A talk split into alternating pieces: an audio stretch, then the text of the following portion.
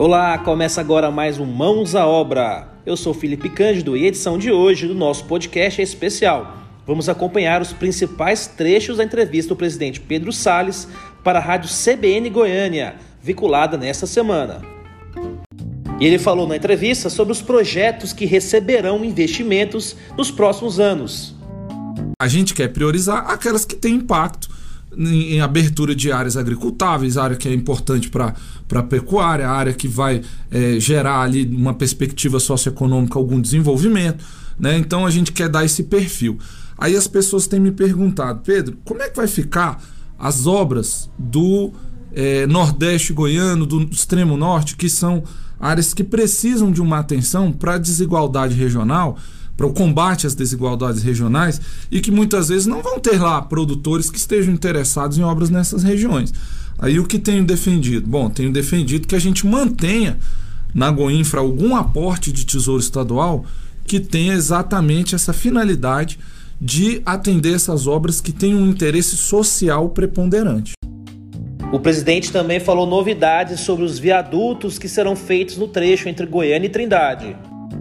Nossa meta são três. É, uhum. É, um ali na altura do Veracruz, um na entrada de Trindade que já está em licitação e um lá na altura da Coca-Cola, junto com uma trincheira para atender o Jardim do Cerrado. Para os próximos quatro anos é, a gente quer executar essas três. O presidente também destacou outras obras importantes que a Goinfra também irá executar nos próximos anos. Nós temos um compromisso com a, o Judiciário é, e o Ministério Público de concluir as obras do sistema socioeducativo. Temos obras em Rio Verde, Porangatu, Itumbiara, é, Itaberaí, que estão em estágio avançado. Nós temos aqui na capital um projeto é, da nossa primeira-dama, que é a construção da Casa do Idoso, que vai ser uma estrutura toda especializada para fazer uma política pública de acolhimento ao idoso, né? Aqui na nossa capital nós temos esse presídio é, de Novo Gama, nós temos uma obra que vai ser feita no Hospital de Doenças Tropicais, o HDT, aqui em Goiânia, concluir o nosso Hospital de Águas Lindas até maio do ano que vem.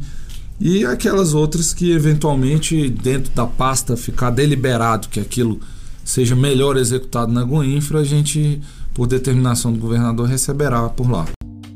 E ele também falou sobre o número de frentes de serviços que estarão nas rodovias neste final de ano.